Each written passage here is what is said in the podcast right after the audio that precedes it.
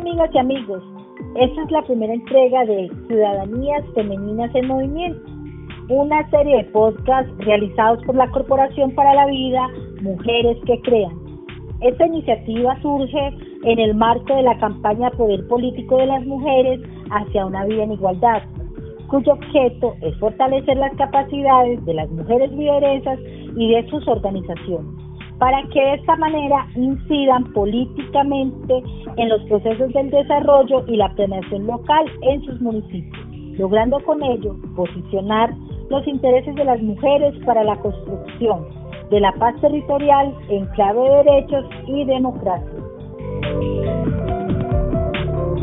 Hoy me acompaña Keren Marín y juntas hablaremos sobre lo que es el poder político de las mujeres y cómo lo experimentan y se evidencia en sus comunidades. Escucharemos algunas de las experiencias de las mujeres con liderazgos visibles en sus territorios. Esto es Ciudadanías Femeninas en Movimiento. Hola Clarice, como nos cuentas, la idea es que hoy podamos escucharnos y reconocernos en las historias de vida de otras mujeres. En los últimos años, Neis Cuadro ha sido parte de procesos organizativos y comunitarios en el municipio de Caucasia, bajo Cauca antioqueño, región afectada históricamente por el conflicto armado y la violencia. Neis, quien ha ejercido como concejala en los dos últimos periodos, nos cuenta a través de su experiencia qué representa el poder político de las mujeres y cómo desde él es posible avanzar en la transformación para su comunidad. Ahora vamos con el testimonio de Neis. Bueno, mi nombre es Neves Cuadro, eh, concejal del municipio de Caucasia.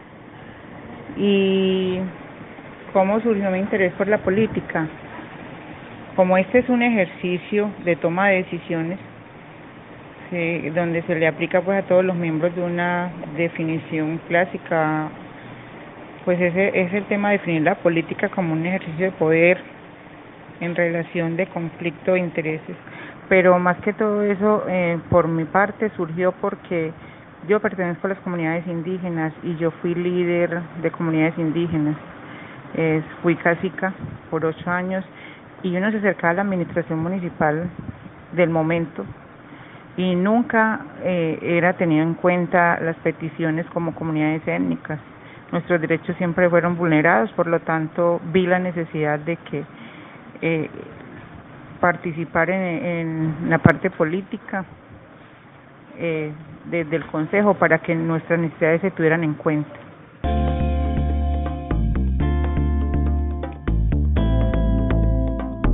Keren, entonces, ¿qué podemos entender por poder político de las mujeres?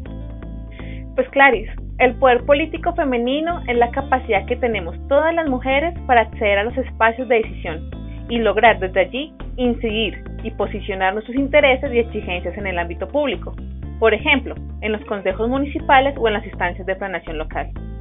Esta capacidad, también te cuento, nos implica cuestionar el orden social y cultural en el cual desempeñamos cada una de nuestras actividades, pues al estar construidos sobre visiones patriarcales y machistas, legitima imaginarios que van en contravía de nuestro reconocimiento. Ejemplo de ello es la forma en cómo se divide el ámbito público y privado, ¿cierto, Keren?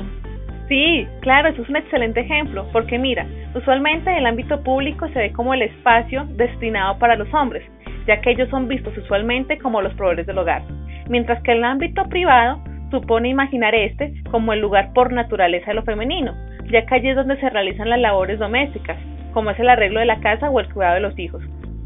En ese sentido, el poder político implica cuestionar esas formas de comprender el mundo para promover desde distintas acciones la formación de sujetas políticas críticas, conscientes y capaces de generar acciones colectivas articuladas en pro de la equidad de género. Exacto, Clarice. Y lo más interesante de este poder político es que no se limita únicamente a tener la posibilidad de ejercer cargos públicos, ya sea como concejala, edil o alcaldesa, el poder político también se ejerce desde nuestra ciudadanía y a través del trabajo conjunto con otras mujeres. Por ejemplo, en Necoclí, en el Urabá antioqueño, las mujeres se organizan para incidir en el plan de desarrollo municipal y en Turbo, las mujeres constituyeron la organización Afro Generadores de Cambio, que está siempre atenta a la manera en que se invierten los recursos en sus comunidades. Este ejercicio de ciudadanía también promueve el trabajo colectivo y organizado, así como la participación de las mujeres desde el activismo de base. No por nada, en muchos de nuestros territorios el anhelo de la paz ha sido posible gracias al trabajo que han realizado las mesas de víctimas. Ay, qué interesante, Keren. Entonces, en conclusión, podríamos decir que el poder político de las mujeres, tal como lo expresa pues también Nevis eh, en su testimonio, se relaciona con acceder a los espacios donde se toman decisiones, no solo para fortalecer la democracia con nuestra participación, sino para lograr esas transformaciones necesarias en los territorios. Eso, de esto se trata Ciudadanías Femeninas en Movimiento, queridos radioescuchas. De esta mirada que las mujeres tenemos del poder, de la política, de la participación y la representación. Esto es Ciudadanías Femeninas en Movimiento, una creación de la Corporación para la Vida Mujeres que Crean con ustedes, Kevin Marín y Clara Navarro. Edición, Mauricio Monsalve. Nos escuchamos pues en nuestra segunda entrega.